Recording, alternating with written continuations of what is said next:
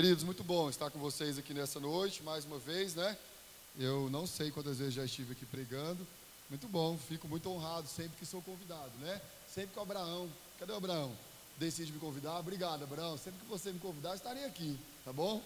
Dessa vez não foi o Abraão que me convidou, não, mas eu fui convidado, né? Deve, Abraão deve ter mencionado, convido o Elbio. Às vezes ele vai vir e quem sabe ele acerta, né, Abraão?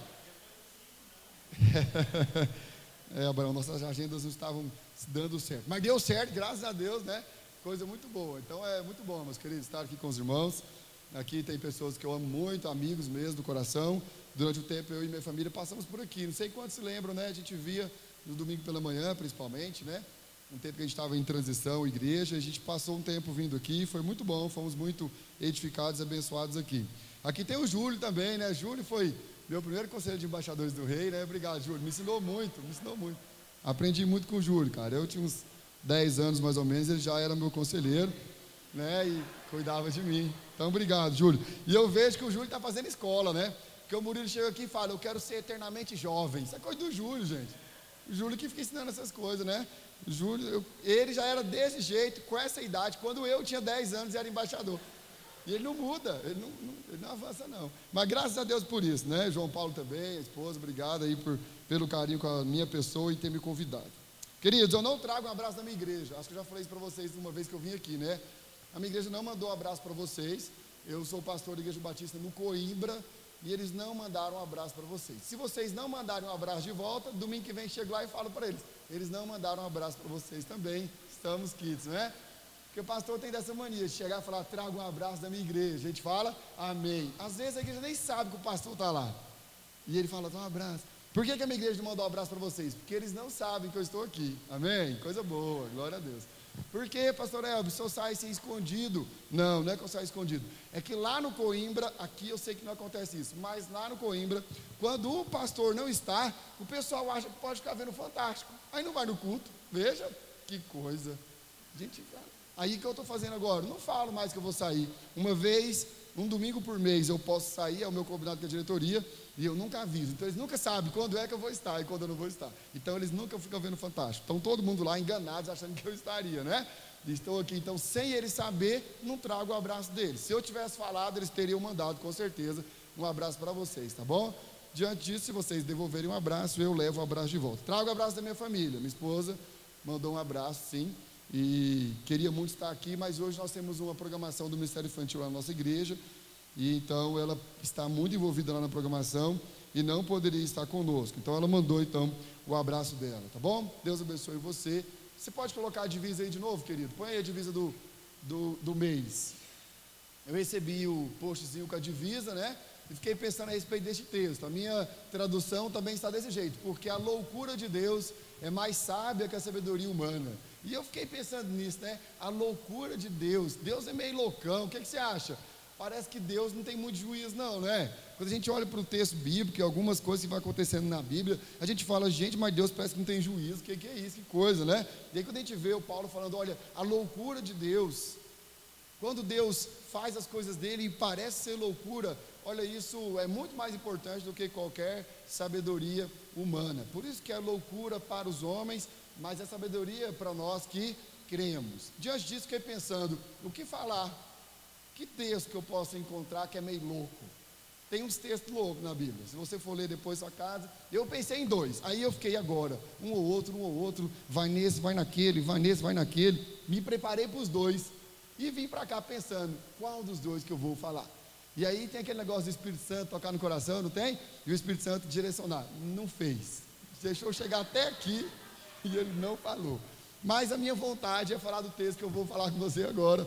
Então abra sua Bíblia aí, por favor, em 2 Reis, capítulo 4, e nós vamos ler alguns versículos. Então, por favor, você não feche a Bíblia não, vá me acompanhando aí. Será que alguém pode me servir uma água? Por favor, está seco aqui, a voz vai acabar agora. Obrigado, irmão. Então vamos lá. 2 Reis, capítulo 4. Em reverência a uma boa tradição batista, Vamos colocar sobre os pés? Eu até gosto dessa tradição aí. Não quer dizer muita coisa, não. Não quer dizer que, ah, sim, a gente está respeitando Deus. Não, pode ser ler a Bíblia na sua casa deitado mesmo. Obrigado, viu? Pedrinha no céu lá, garantia na coroa. Um galardão a mais. Se fosse Coca-Cola, eram umas cinco pedrinhas, né? mas foi água, uma tá bom. Então não tem problema ler a Bíblia deitado, com essa modernidade do celular agora, você pode ir para sua cama e ler a Bíblia deitado lá do celular. Não é pecado, não é pecado. Mas os batistas tradicionalmente lê a Bíblia sobre os pés, assim, em pé como você está, e aí a gente vai fazer reverência então a essa tradição. 2 Reis capítulo 4, a partir do versículo 8, na minha tradução diz assim, ó: Certo dia, Eliseu foi a Sunem, onde uma mulher rica insistiu que ele fosse tomar uma refeição em sua casa. Depois disso, sempre que passava por ali, ele parava para uma refeição. Em vista disso, ela disse ao marido: Sei que esse homem que sempre vem aqui é um santo homem de Deus. Vamos construir lá em cima um quartinho de tijolos e colocar nele uma cama, uma mesa, uma cadeira e uma lamparina para ele. Assim, sempre que nos visitar, ele poderá ocupá-lo. Um dia, quando Eliseu chegou, subiu ao seu quarto e deitou-se. Ele mandou o seu servo Geazi chamar a sunamita. Ele a chamou. E quando ela veio, ele, e quando ela veio, perdão, que eu estou perdido aqui. Ele a chamou. E quando ela veio, Eliseu mandou Geazi dizer-lhe: Você teve todo este trabalho por nossa causa. O que podemos fazer por você? Quer que eu interceda por você junto ao rei, ao comandante do exército? Ela respondeu: Estou bem entre a minha própria gente. Mais tarde, Eliseu perguntou a Geazi: O que se pode fazer por ela? Ele respondeu: Bem, ela não tem filhos, e seu marido é idoso. Então Eliseu mandou chamá-la de novo. Geazi a chamou. Ela veio até a porta e ele disse: Por volta dessa época, no ano que vem, você estará com o filho nos seus braços. Ela contestou: Não, meu senhor, não iludas a tua serva, ó homem de Deus. Mas, como Eliseu lhe dissera, a mulher engravidou. E no ano seguinte, por volta daquela, me, daquela mesma época, deu à luz a um filho. O menino cresceu. Certo dia foi encontrar-se com seu pai, que estava com os ceifeiros. De repente, ele começou a chamar o pai, gritando: Ai, minha cabeça! Ai, minha cabeça! O pai disse ao seu servo: Leve-o para a mãe dele. Uma atitude bem racional, né? Nada mais justo do que isso, nada mais certo do que isso. Nós pais não temos muito preparo para cuidar de menino doente, não é? a gente logo manda para a mamãe. Mamãe é preparada, sabe qual remédio que vai dar. Então, entre a fé e a razão, esse moço é bem, raza, bem razão, né? Leva esse menino lá para a mãe dele. Menino doente tem que ficar com a mãe. Esse é o pensamento aqui, tá? Não quer dizer que tem que ser assim na vida real, não. o servo o pegou e o levou à mãe. O menino ficou no colo dela até o meio-dia e ele morreu. No colo da mãe, o menino pode morrer também, tá bom? Então não foi só porque o pai não cuidou direito. O pai mandou para a mãe. E a mãe cuidando, o garoto morreu. Ela subiu ao quarto do homem de Deus, deitou o menino na cama, saiu e fechou a porta. Então a diferença da mulher para o homem é que nessa situação nós homens ficaríamos ali pensando: o que fazer? O que fazer? E agora? Meu Deus, e agora? Esse menino morreu. Mas a mulher logo pegou o garoto, subiu lá para o quarto do Eliseu, colocou ele na cama e fechou a porta. Versículo 22. Ela chamou o marido e disse: Preciso de um servo e de uma jumenta para ir falar com o homem de Deus. Vou e volto logo. E ele perguntou: Mas por que hoje? Não é lua nova, nem é sábado. E ela respondeu: Vai tudo bem. Vai tudo bem. Ela mandou selar a jumenta e disse ao servo: Vamos rápido, só para quando, só para quando eu mandar. Assim, ela partiu para encontrar-se com o homem de Deus no Monte Carmelo. Quando ele a viu à distância, disse a seu servo Geazi: Olhe, é a sunamita, corra ao seu encontro e pergunte a ela: Está tudo bem com você? Tudo bem com seu marido e com seu filho? Ela respondeu a Geazi: Vai, tudo bem. Faz o seguinte, pode sentar, por favor. Vamos fazer o seguinte: faça aí você agora um compromisso com Deus assim, ó. Diz assim no seu coração: Deus, se o Senhor falar comigo nessa noite, eu vou obedecer. Faz aí um compromisso com Deus. Fala, Deus, ó, se nessa noite o Senhor falar comigo, eu vou agarrar nesse negócio e vou obedecer. Feche aí seus olhos então e vamos falar com Deus. Pai querido, essa é a tua palavra. E o desejo do nosso coração, ó Pai, que nós possamos, ó Pai, estarmos rendidos ao Senhor, para entendermos aquilo que é propósito do Senhor para a gente nessa noite. Que a tua palavra possa encontrar um lugar muito especial no nosso coração, para que a gente possa aplicar na nossa vida, Pai, no nome de Jesus. Amém. Queridos, que história, que história, uma história maravilhosa. Eu gosto muito das histórias do Antigo Testamento. São umas mais interessantes que as outras. Umas parecem maluquice. Não que não haja isso no Novo Testamento, tem também. Mas no Antigo Testamento elas estão mais recheadas de detalhes que parecem loucura. Como que pode uma mulher ter um filho depois de já velha, depois do marido já velho, o que é muito comum no Antigo Testamento, começou com Abraão e depois o negócio virou uma coisa corriqueira, e está acontecendo novamente. A mulher que não tem filhos, que já está um pouquinho mais velha, o marido já está um pouquinho mais velha, e Deus nos apresenta essa história. Uma mulher que de repente fica grávida, e que no tempo que o profeta disse, ela tem um filho, e aí de repente esse filho morre. E o que, mais me chama a atenção nessa passagem? É, geral, é, é de fato isso que a gente está pensando aí no mês da juventude. Como que fica a nossa fé e a razão? Durante alguns anos aí, há uns anos passados, esse era uma, um debate, né? Os pais tinham medo dos filhos ir para a faculdade. Esse menino vai para a faculdade e vai começar a estudar, vai perder a fé. Não pode. E aí parece que nós crentes tinha que ser tudo desletrado, né? Descerebrado. Ninguém pode fazer curso superior. Era um medo da faculdade. Não, mas porque todo mundo vai para a faculdade fica ateu. E o menino vai para lá e perde a fé. Porque de repente começa a aprender sobre filosofia e a razão. E a razão começa a contestar a fé. Queridos, isso já acabou e graças a Deus por isso. A ciência já se rendeu à fé. E a fé também já se rendeu à razão. Na verdade, a fé e a razão se servem mutuamente. Há momentos em que nós somos pura razão e precisa ser. É necessário, mas há momentos em que nós somos a mais pura demonstração de fé e precisa ser, porque a razão nada pode fazer. Essa é uma situação muito clara, onde há momentos que precisa usar da razão e há outros momentos que precisa usar da fé. Interessante que a Bíblia sequer menciona o nome dessa mulher fala que ela era uma mulher sunamita. E este nome é uma referência à cidade que ela mora. Ela morava na cidade de Sunem. Lá era o lugar que ela habitava. Sabe o que quer dizer Sunem? Já teve a curiosidade de pesquisar o significado da palavra Sunem? Lugar de repouso. Vê que maravilha! A mulher morava num lugar de repouso. Pensa aí você, morando em Sunem, vivendo num lugar que é conhecido por ser um lugar de repouso. Eu fico aqui pensando, imaginando como seria essa cidade chamada Sinem. Fico pensando nas planícies, assim, tudo gramadinho, que coisa mais linda, que é tanto de árvore, um riozinho passando assim no meio, quadra de tênis, assim, umas três, porque tênis é muito bom, né? Uns dois campos de futebol. Ixi, futebol não, né? Vôlei. Vamos para o vôlei porque não dá briga. Futebol acaba com o Sunei, né? lugar de repouso vira um problema sério, né? Se bem que aqui na Igreja de Novo Horizonte não tem isso, mas lá no Coimbra tem, dá uns problemas assim, no futebol. A gente até parou de jogar tem uns quatro anos já, né? A gente joga só tênis, acabou, não tem mais confusão. Então, ah, pensa lá, umas quadras de tênis, vamos pôr uma de futebol. Uma de futebol, mais umas três de vôlei. Sunei, este lugar maravilhoso, esse lugar tranquilo, redes amarradas de uma árvore para outra, água de coco. Queridos, lugar de sossego, lugar de descanso. Essa mulher morava em Sunem. A propósito, essa cidade localizava-se ao sudeste do Mar da Galileia, entre os montes Giboá e Tabor, na planície de Jezreel. Era uma herança da tribo de Isaac.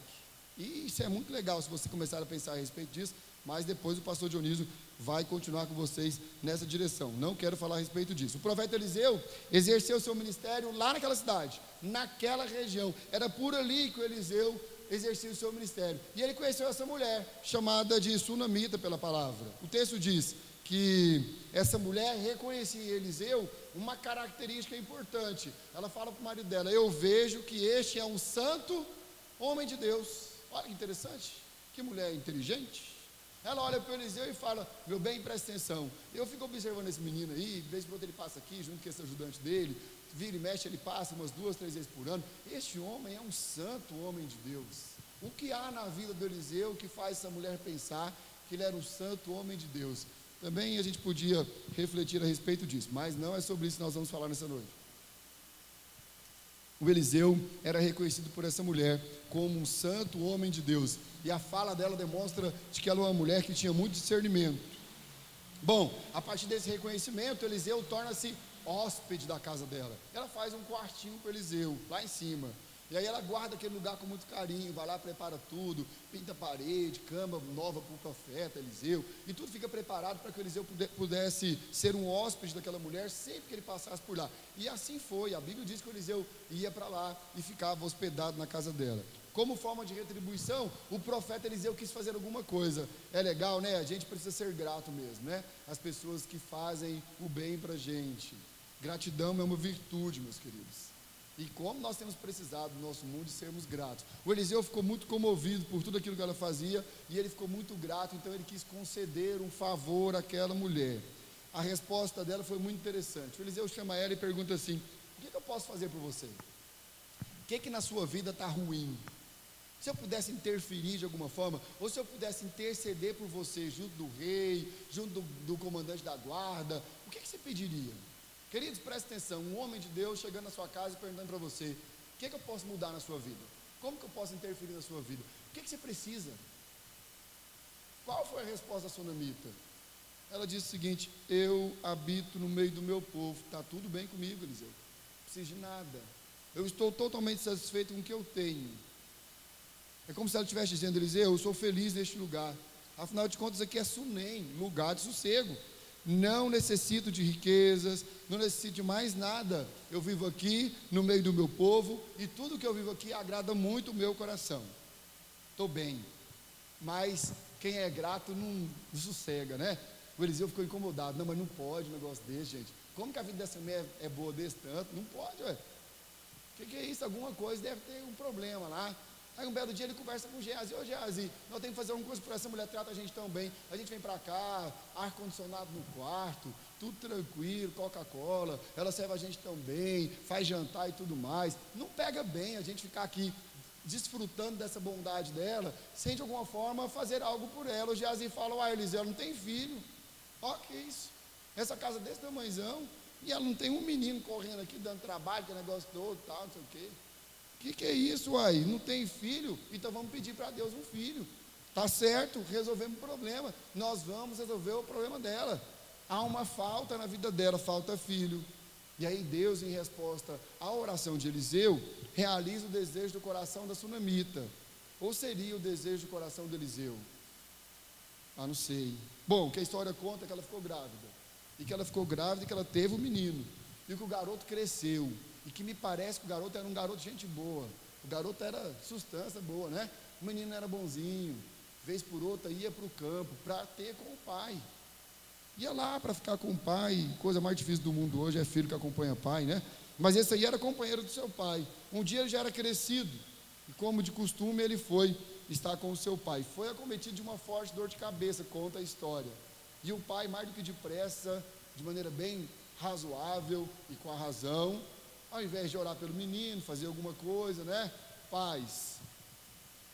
Nós temos transferido para a mamãe esse negócio, né?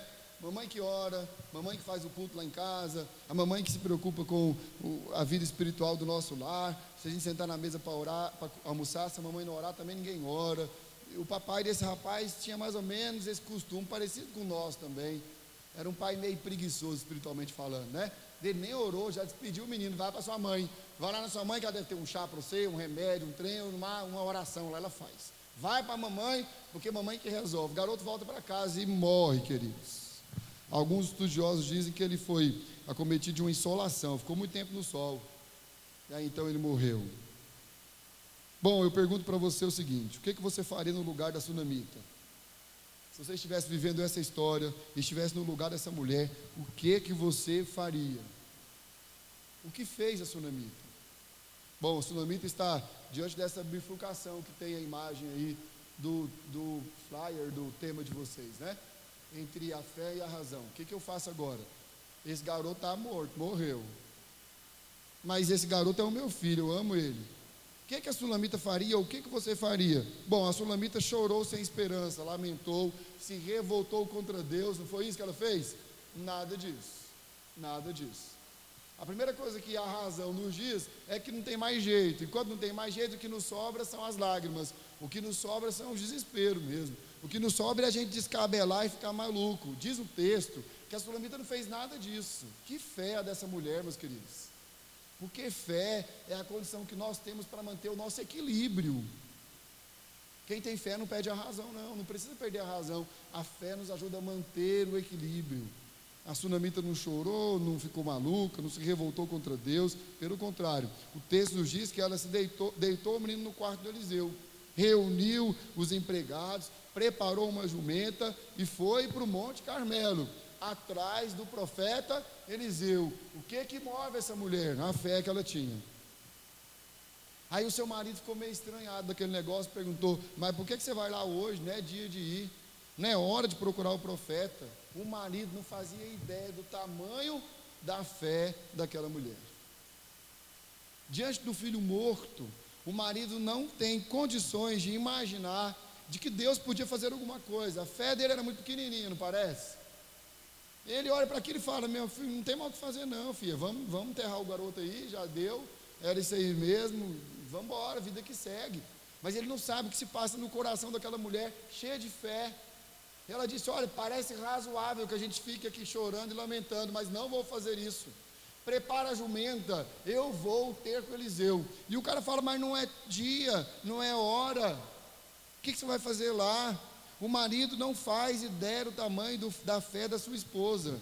E nem ele pode imaginar onde essa fé pode levar ela. Queridos, nós precisamos de fé para permanecermos inabaláveis. Nós precisamos de fé para permanecermos com saúde emocional. Tem muita gente adoecendo emocionalmente porque tem uma fé descartável. Essa mulher está diante de uma grande tragédia. O único filho que ela tem, se você é mãe, você é pai, você tem noção do que essa mulher está sentindo. O único filho que ela tem está morto, uma morte boba. Quem morre porque está no sol? Uma morte parece meio besta. De repente a tragédia chega na casa dela, não sei se você já experimentou isso, se já experimentou quando a tragédia bate na sua porta sem avisar. Pega você meio de surpresa, e a primeira coisa que a gente faz muitas vezes é nos desesperar.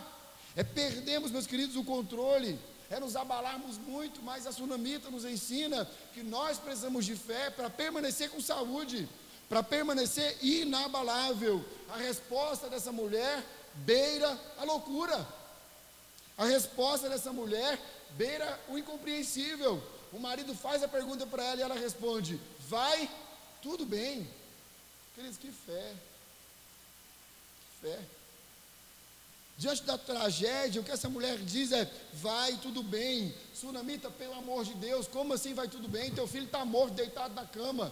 Sunamita, como que pode tudo bem? A esperança de, ter, de ver esse filho casar, se formar, acabou. Ele acabou de morrer.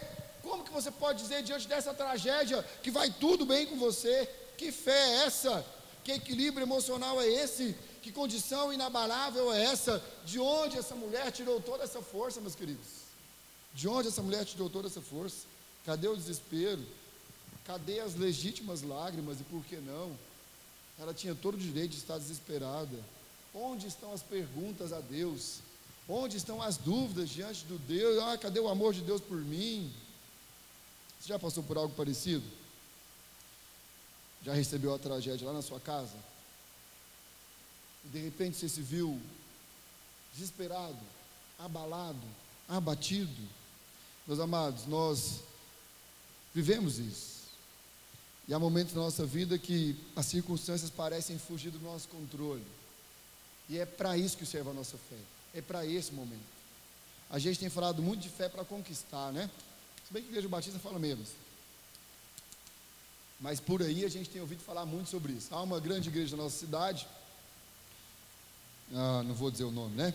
Mas televisão, televisão não sei, mas rádio, e os crentes escutam, viu, pastor Dionísio? Escutam outros pastores, né? Então a gente também tem que escutar para a gente saber que vibe que esse pessoal está indo, porque ouve mais ele do que a gente. O cara fala na rádio todo dia. Eu não falo todo dia na rádio, aliás, nem falo na rádio.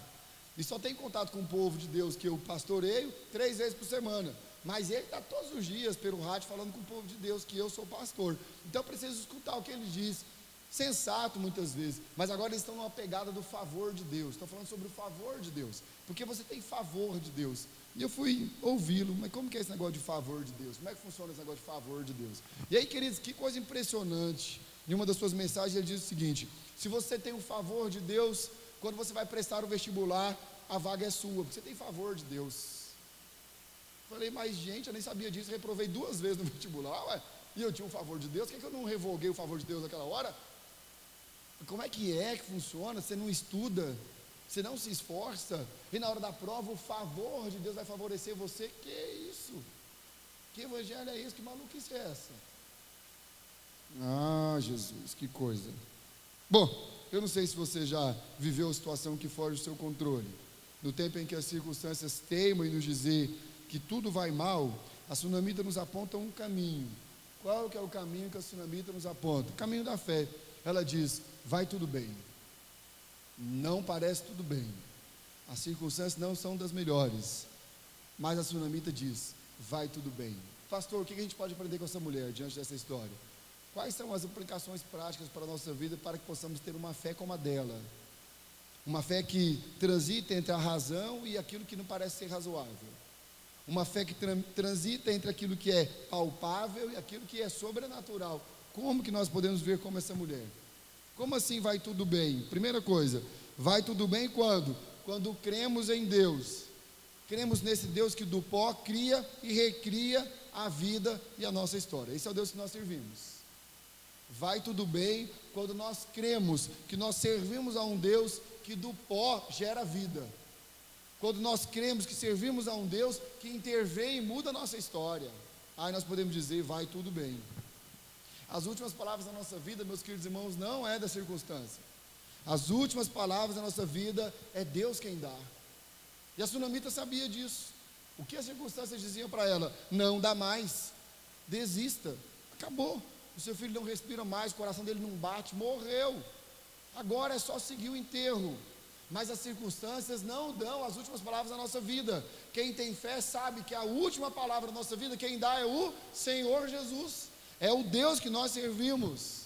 Deus, meus queridos irmãos, não é um mero espectador da nossa vida. Deus não é um mero espectador dos acontecimentos que acontecem na nossa vida. Ele está próximo de nós. Ele é o nosso Pai, como Pai, Ele nos sustenta. Nós somos filhos de Deus, amém? Amém, muito bom. Que culto pentecostal, né? Culto pentecostal a gente fala amém. Pode falar amém, Abraão? Pode, pastor Dionísio? Fique em paz aí, querido, para falar amém, tá bom? Mas que coisa maravilhosa. Não é e não são as circunstâncias que dão as últimas palavras da nossa vida, meus irmãos.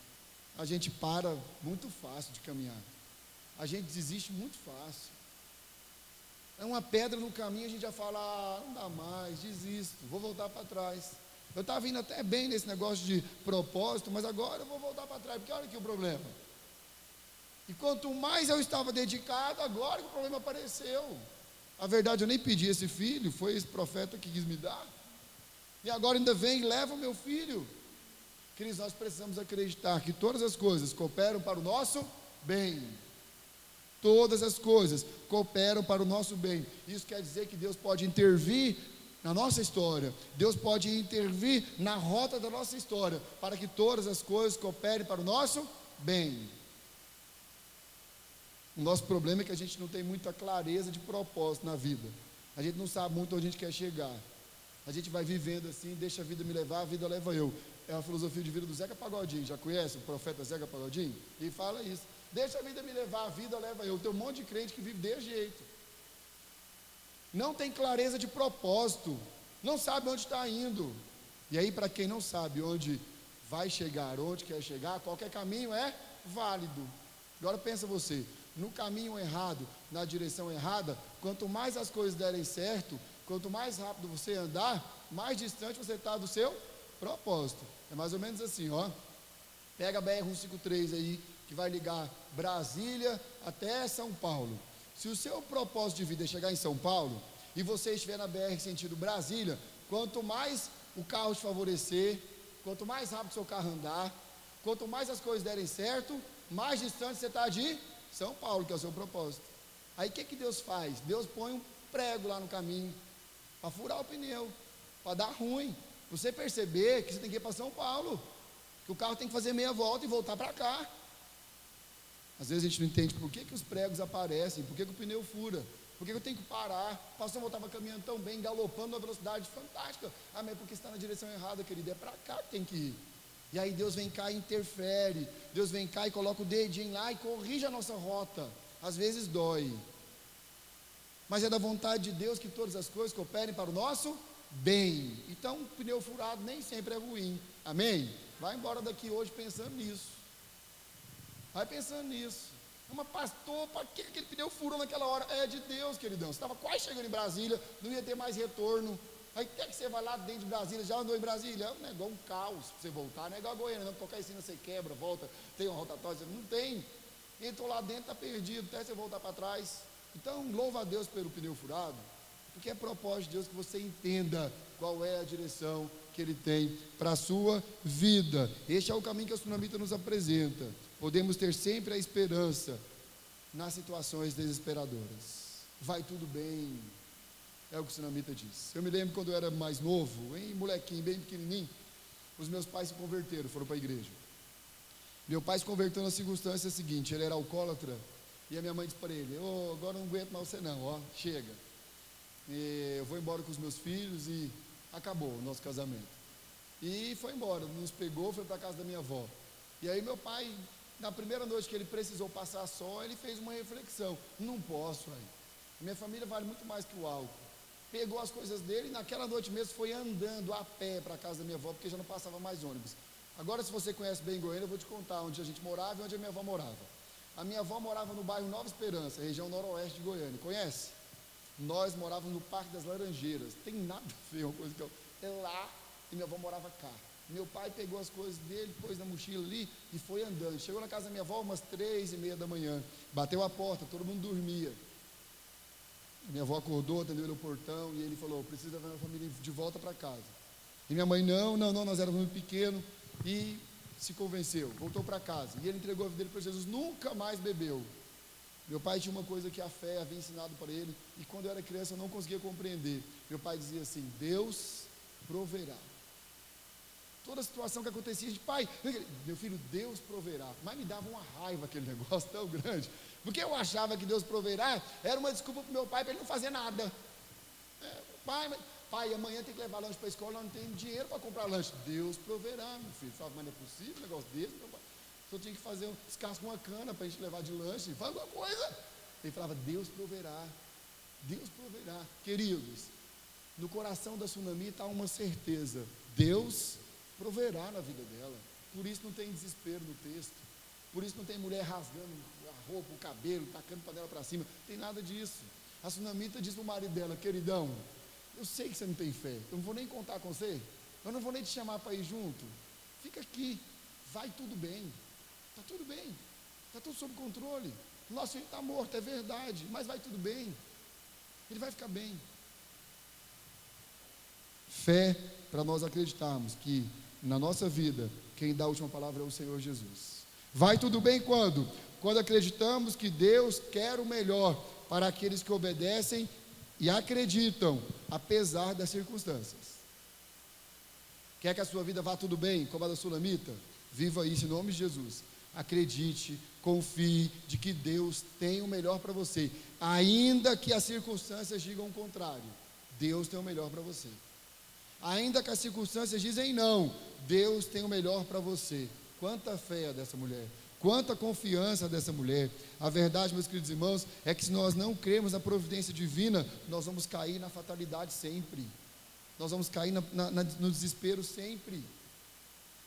Nós somos convidados a crer na provisão de Deus, na providência divina. É interessante a gente perceber que, ainda que alcançada pela dor, essa mulher caminha na convicção de que tudo vai bem. Você consegue ter essa fé? Essa semana fui visitar uma irmã queridíssima da nossa igreja que está na UTI. Pulmão, os dois pulmões com pneumonia. Quando eu cheguei lá, o médico estava numa sala lá e achou o pastor dela, fez só o pastor dela. Falou, oh, pastor, tem duas coisas que matam velho. Fala isso não, pelo amor de Deus. Duas coisas, pastor. Pneumonia e quebrar o fêmur. As duas coisas. Passou dos 70, não pode ter pneumonia de jeito nenhum. E não pode quebrar o fêmur também de jeito nenhum. Essa irmã já tem mais de 80, está com pneumonia nos dois pulmões. Eu falei, o que, que ele está querendo dizer para mim, será? É para eu despedir dela? Mas não é possível um negócio desse, não pode. Ó.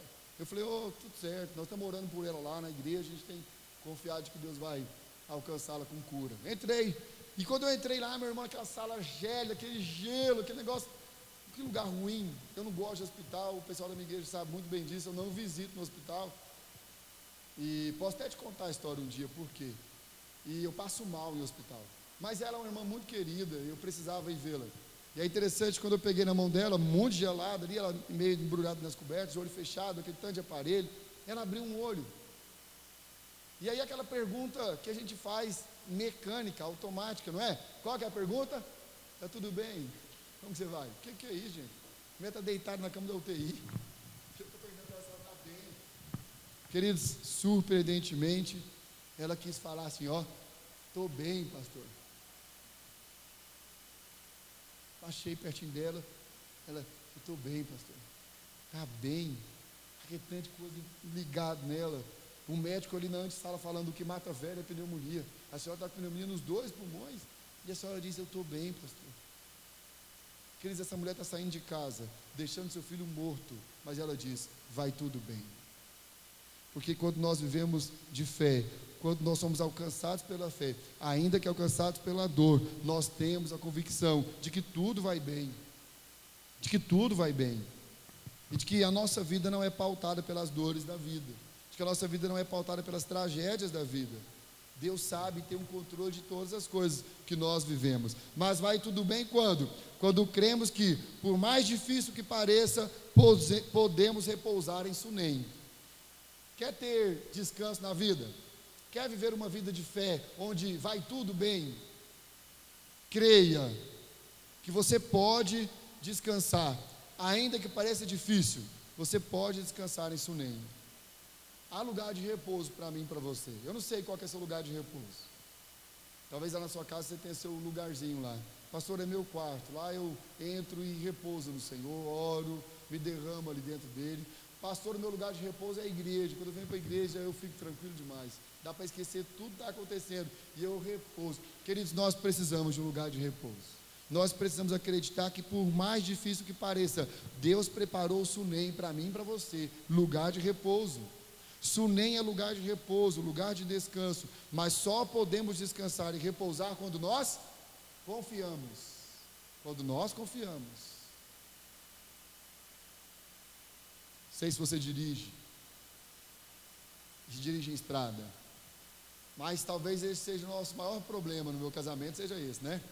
Minha esposa também dirige, tem experiência de estrada. Durante três anos ela morou em Brasília, eu morei em Goiânia. Ela vinha todo final de semana para Goiânia de carro. Dirigiu estrada demais, mas eu não dou conta de descansar enquanto ela dirige. Já fiz tudo, já fui até para terapia, mas eu não dou conta, irmãos. Ela dirige super bem, nunca bateu o carro, eu já bati. Ela nunca bateu o carro, dirige maravilhosamente bem, mas quando a gente pega a estrada, eu não dou conta de descansar. Eu não confio que está tudo bem. Às vezes eu falo, pode pegar o carro, amor, fica tranquila. E eu, quando eu coloco a cabeça ali, que eu reclino um pouco o banco, eu falo, Deus do céu, se bater num caminhão, eu vou nem ver a morte. Eu, já logo eu acordo e falo, dá o carro de volta. Tempo atrás nós viajamos de férias 3.500 quilômetros. Fizemos um tour aí, eu, eu dirigi toda a viagem. E ela ficava, você não confia em mim? Falo, não é isso, meu bem. O que, que é isso? Não tem nada a ver uma coisa com a outra. É porque eu gosto de dirigir, odeio dirigir, odeio dirigir.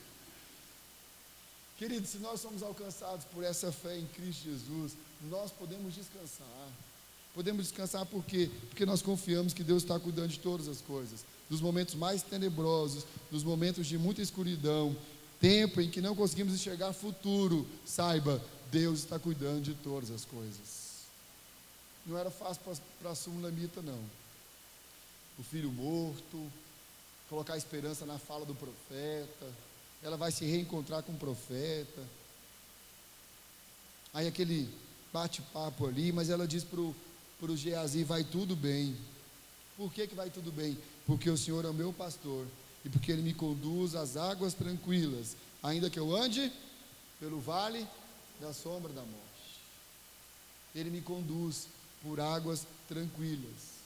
O garoto foi devolvido para a mãe a alegria da ressurreição em Sunem. Tudo está em paz. Mas eu me pergunto e te pergunto: o que você faria no lugar da tsunami? Quem estaria ali? A fé, a razão, a razão ou a fé? Você consegue entender que apesar das circunstâncias, Deus está cuidando de você? Aí eu me lembrei de uma história, eu gosto muito de história. Aí eu quero ler para você essa história. Eu já li ela outras vezes, gosto muito. Depois você dá uma lida. Diz assim, ó: A tranquilidade das ovelhas. A noite estava escura, céu sem estrelas. De vez em quando ouvia-se o uivo de um lobo bem longe, misturado com o barulho do vento.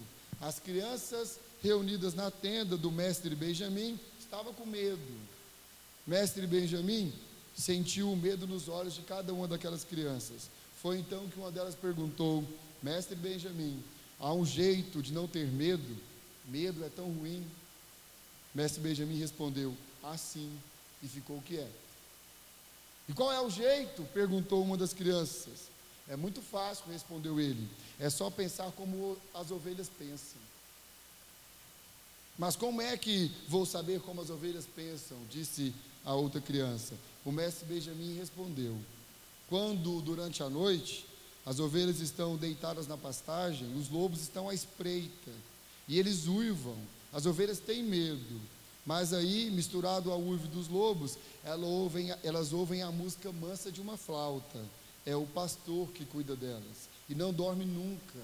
Ouvindo a música da flauta, elas pensam: Salmo 23, há um pastor que me protege. Ele me leva aos lugares de grama verde e sabe onde estão as fontes de águas límpidas. Uma brisa fresca fresca a minha alma. Durante o dia ele me pega no colo e me conduz por trilhas amenas. Mesmo quando tenho de passar pelo vale escuro da morte, eu não tenho medo. A sua mão e o seu cajado me tranquilizam. Enquanto os lobos uivam, ele me dá o que comer. Passa óleo perfumado na minha cabeça para curar minhas feridas. Me dá água fresca para sarar o meu cansaço. Com ele não terei medo eternamente. Amém. Mestre Benjamin parou de falar. Os olhos de todas as crianças estavam nele, fitadas nele. Foi então que uma delas levantou a mão e perguntou: E os lobos? Eles vão embora? Os lobos morrem, mestre Benjamin. Os lobos continuam a uivar, respondeu ele, e continuam a ser perigosos. O pastor não consegue espantar todos eles, e por vezes eles atacam e matam. Mas as ovelhas, ouvindo a música da flauta do pastor, dormem sem medo. Não porque não haja mais perigo, mas a despeito do perigo. Não há jeito de acabar com o perigo, mas há um jeito de acabar com o medo. Coragem é isso.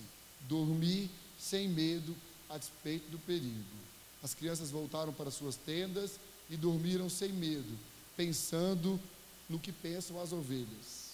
De vez em quando, lá fora, de longe, ouvia-se o uivo de um lobo faminto. Desde então, tornou-se costume contar ovelhinhas para dormir. Fé é isso. É ter coragem de deitar e descansar em paz, apesar do perigo. É ter coragem de deitar e descansar em paz, apesar das circunstâncias. Não tem como escolher entre a fé e a razão. Nós não precisamos disso. Nós precisamos das duas coisas. Há momentos que precisa ter a razão e mandar o menino para quem pode cuidar dele. É preciso também agir com a razão e pegar o menino e pôr na cama e procurar quem precisa ser procurado. Mas é preciso ter fé de que aquele que pode todas as coisas há de agir em seu favor. E isso é fé. É fé para nos manter emocionalmente saudáveis. É fé para nos manter inabaláveis. E aí a Bíblia está recheada de histórias assim. De gente que apesar das circunstâncias, de gente que apesar das dificuldades, permaneceram inabaláveis, firmes. Como essa mulher, a Sunamita. Diante da tragédia, diante da morte, ela permanece firme. E a resposta dela é: vai tudo bem. Que essa seja a sua filosofia de vida também. Que você possa sair daqui, aqui nessa noite, apesar das circunstâncias, dizendo: vai tudo bem, vai tudo bem, porque o bom pastor está cuidando de mim. Vai tudo bem, porque apesar dos lobos, o bom pastor está aqui e ele cuida das suas ovelhas. Vai tudo bem, porque ainda que eu ande pelo vale da sombra da morte, não há por que temer. O bom pastor cuida de mim. Que assim seja na sua vida. Feche aí os seus olhos, deixa eu orar com você.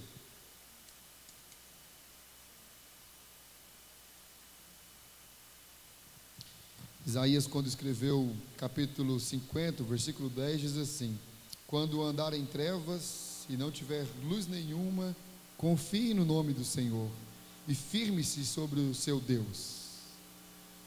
Queridos, a Bíblia diz que nós temos um Deus como nenhum outro, um Deus que trabalha em nosso favor. Presta atenção que a Bíblia diz, enquanto você está de olho fechado aí. Um Deus que trabalha em nosso favor. A mesma Bíblia diz o seguinte: que agindo este Deus, ninguém pode impedir. Eu não sei o que, que você deixou na sua casa quando você veio para cá. Eu também não sei o que, que você trouxe para o encontro com Deus nessa noite. Talvez você tenha deixado o seu casamento morto lá na sua casa. Talvez você deitou sobre a sua cama, a sua aliança e disse: Não dá mais. Acabou. Não tem mais como viver com este homem. Não tem mais como viver com essa mulher. Talvez você veio para este culto para seguir o enterro do seu casamento. Talvez você veio para cá e deixou seu filho lá. Gente que você daria a vida por ele. Mas você diz, pastor, não dá mais, eu desisto desse garoto, não tem mais jeito. Vamos seguir o enterro, não dá mais. Eu perdi ele. Talvez você veio para cá nessa noite e deixou em casa, sobre a cama, morto, a sua paz emocional remédios e mais remédios, remédio para dormir, remédio para acordar, remédio para comer, remédio para não ter fome, remédio mais remédio. Eu não sei o que, que você tem vivido, e não sei quais são as circunstâncias que estão, que têm cercado a sua vida. Mas eu sei que este Deus, o Deus que é o bom pastor, está aqui nessa noite. E Ele pode alcançar você. Este Deus que diz: vai tudo bem, confie em mim. Esse Deus que diz: pode descansar em paz, eu sou o seu Deus. Esse Deus que diz: confie, todas as coisas cooperam para o seu bem. Esse Deus que diz: não desista, coloca o garoto na cama, arruma a jumenta, vá atrás do socorro. Não desista do seu filho, não desista do seu marido, não desista da sua família, não desista da sua casa, na sua casa, na sua vida. As últimas palavras quem dá sou eu, não é a circunstância, não é o adultério, não é a dificuldade financeira, sou eu, Senhor, quem digo. Talvez você tenha dito: Deus, eu desisto, Deus, eu não aguento mais. Deus, eu já lutei tanto, eu já fiz tanto e eu não consigo mais. É este Deus nessa noite que está dizendo para você: permaneça firme, continue firme, vai tudo bem. Deus vai intervir na sua vida, Deus vai agir em seu favor. Se precisar de parar as terras, se precisar de parar o sol, Ele vai parar. Mas Deus escuta a tua oração, Deus pode responder a sua oração, Deus pode transformar a sua vida, Deus pode transformar o cenário da sua vida, Deus pode transformar as circunstâncias que você vive. Talvez você diz, pastor, eu não consigo mais viver em fé, está difícil romper em fé. Porque as circunstâncias dizem tudo o contrário. Eu não sei o que você tem vivido. O que eu sei é que se você deseja fazer essa oração comigo agora, eu queria te convidar a se colocar em pé, por favor.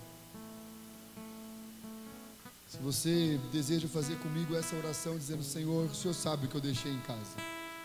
O Senhor sabe o que tem morrido na minha história. O Senhor sabe daquilo que eu já tenho desistido, daquilo que eu já não luto mais. Mas eu agora estou de pé, ó Deus, colocando isso diante do Senhor, diante do teu altar, pedindo que tal qual foi com a sunamita seja na minha vida também. Que eu possa voltar para casa hoje, nessa noite, com o sorriso do meu filho de volta. Que eu possa voltar para minha casa hoje, Deus, de volta, Deus, a doçura do meu lar, a paz do meu lar. Pai querido, essa é a tua igreja, esse é o seu povo e essa é a tua palavra. Palavra, ó Deus, que enche o nosso coração de esperança, porque podemos esperar no Senhor. Palavra, Deus, que enche o nosso coração da eternidade, porque sabemos, ó Pai, que não somos deste lugar, que estamos aqui, ó Deus, de passagem, e que mesmo assim o Senhor está cuidando de nós, e que todas as coisas cooperam para o nosso bem. Pai, nós pedimos nessa noite, ó Pai, que o Senhor possa intervir, ó Deus, cada uma dessas vidas que agora estão sobre os pés. Pai, o Senhor sabe, o Senhor conhece o coração de cada um. O Senhor sabe a vida, a luta, a dificuldade que cada um tem vivido, Pai. Mas nessa noite, ó Deus, nós saímos aqui, ó Pai, alegres, felizes, com o nosso coração, coração transbordando de alegria, porque o Senhor é o nosso Deus, o Deus da Sunamita também é o nosso Deus. E o Senhor Deus pode intervir na nossa história hoje. Nós nos colocamos de pé com muita fé, ó Pai, dizendo que nós confiamos no Teu favor, nós confiamos naquilo que o Senhor pode fazer por nós. Nós cremos, ó Pai, que na nossa casa é o Senhor quem dá a última palavra. Nós cremos, ó Pai, que na vida dos nossos filhos é o Senhor quem dá, eles são projetos do Senhor. Foi o Senhor quem sonhou eles, ó Pai, e nos deu de presente. E nós colocamos eles diante do teu altar, ó Pai, pedindo que o Senhor possa intervir na vida deles. Se há alguma coisa, ó Deus, que eles têm feito, que eles têm vivido, que eles têm vivenciado, ó Pai, que não agrada o Senhor, ó Deus, que caia por terra agora em nome de Jesus. Nós queremos os nossos filhos de volta, a nossa família restaurada, ó Pai. Deus, nós cremos, ó Pai, que quando prometemos naquele altar que seríamos fiéis um ao outro, que estaremos juntos até que a morte nos separe. Nós cremos que o Senhor aí do céu disse amém para isso. Deus, mas as circunstâncias têm nos distanciado tanto. As circunstâncias, seu Pai, têm feito com que a gente vai ficando cada vez mais longe um do outro. As circunstâncias têm levado a discórdia para dentro dos nossos lares. Pai, mas nós cremos na tua intervenção, nós cremos, ó Pai, que o Senhor pode agir em nosso favor. Então, nessa noite, ó Pai, eu peço ao Senhor, devolva alegria para o nosso lar. Devolva a paz para o nosso lar, tira o luto, ó Pai, tira a dor, tira o sofrimento, que possamos experimentar, ó Deus, dessa convicção que a Sunamita tem, vai tudo bem, vai tudo bem porque podemos descansar no Senhor, vai tudo bem porque o Senhor é o nosso bom pastor e nada vai nos faltar. Obrigado por essa igreja, por este lugar pelo anjo do Senhor, ó Pai, que conduz este rebanho, que o Senhor possa abençoar a vida do pastor Dionísio hoje sempre. Que a família dele, ó Pai, seja cuidada pelo Senhor, cuide das emoções do teu servo, cuide, ó Pai, do relacionamento do teu servo, da família, seus filhos, ó Pai, que tudo esteja nas suas mãos. Pedimos por essa igreja também, ó Pai, igreja tão querida, tão amada, que a cada dia o Senhor possa estar dando clareza a essa igreja daquilo que é propósito do Senhor para ela neste lugar e que ela cumpra, ó Deus, aquilo que é desígnio do Senhor para eles. Abençoe a juventude dessa igreja, o líder, o Pai, todos que estão envolvidos nessa juventude, ó Pai. Que esses jovens possam crescer e amadurecer no Senhor a cada dia, ó Pai. E que eles possam, ó Deus, avançar, ó Deus, naquilo que é propósito do Senhor para a vida deles, ó Pai. Cada um deles. E agora, quando nós vamos voltar para nossa casa, que o Senhor possa nos abençoar, nos guardar. Que ao chegar na nossa casa possamos encontrar o nosso lar guardado e protegido pelo Senhor. No nome de Jesus nós oramos. Amém. Queridos, muito obrigado. Obrigado pela confiança, obrigado pelo convite. Murilo aí pelo carinho. Eu queria fazer uma feiura. Feiura mesmo. É que lá na igreja está tendo uma programação das crianças agora. E o meu filho passou a tarde fazendo um kibe. A programação lá é tem criança na cozinha. A criança faz a comida e vende lá, né? Em prol do passeio ciclístico que vai ter no dia 6. E ele falou assim para mim, pai, o senhor não vai comer do meu quibe, porque eu ia vir para cá. Eu falei, não, filha, papai vai pregar lá e vem embora correndo para alcançar o seu quibe ainda hoje. Então eu vou estar aqui assim que eu terminar, mas se eu for embora correndo, por favor, não é pessoal, fique em paz, tá bom? É porque eu preciso voltar lá e comer esse quibe. Senão esse menino ficar a semana inteira falando que eu não quis o quibe dele. E ele é mó sentimental. Vocês vão conhecer ele um dia, os que não conhecem, né? Samuel, uma figura chora por qualquer coisa, chora por qualquer coisa. É, um, é uma figura aí, tá bom? Então eu vou estar ali à porta, mas rapidinho vou embora para ver se eu consigo então chegar lá e ainda comer o quibe lá com eles e poder me alegrar com as crianças. Mais uma vez, muito obrigado.